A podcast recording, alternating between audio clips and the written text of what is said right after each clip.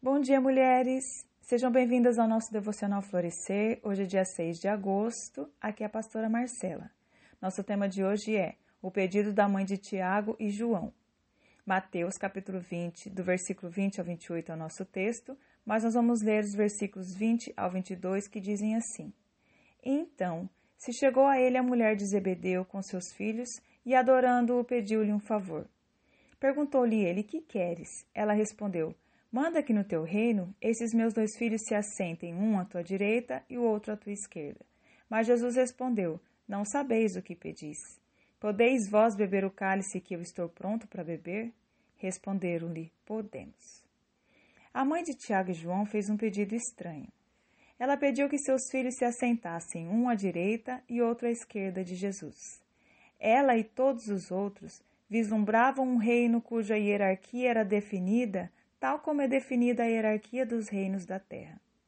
Prova disso é que Jesus disse: Não sabeis o que pedis.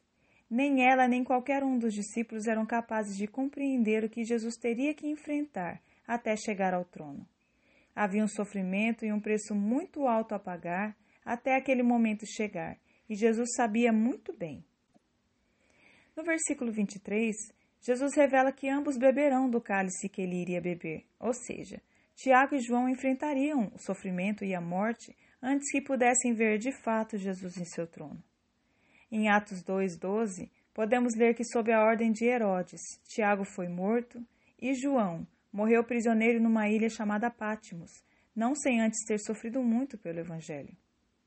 O que esse pedido da mãe de Tiago e João gerou entre os discípulos foi uma indignação Certamente eles esperavam também ter uma posição exaltada no reino de Cristo.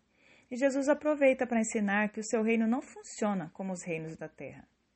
Aqui nessa terra, os governadores dominam os povos e exercem autoridade sobre eles. Mas no reino de Deus, do qual eles faziam parte, o maior é aquele que serve. Ele diz no versículo 27: Quem quiser ser o primeiro entre vós será vosso servo. Não é difícil compreender a dinâmica do reino de Deus porque Jesus nos deu o exemplo de como isso funciona. Ele, como Deus, se humilhou, se fez carne, abriu mão de ser servido para servir e deu a sua vida em resgate por muitos, como ele mesmo diz no versículo 28. Jesus não disse quem se assentaria à sua direita ou à sua esquerda, mas diz que essa decisão compete ao Pai. No entanto, em Mateus 19, 28, ele garante que seus discípulos teriam lugar de honra no seu reino. Existe uma recompensa para cada um de nós, mas enquanto aguardamos por ela, devemos trabalhar pelo reino de Deus, servindo a Ele e aos nossos irmãos. Deus abençoe você, tenha um excelente dia, em nome de Jesus.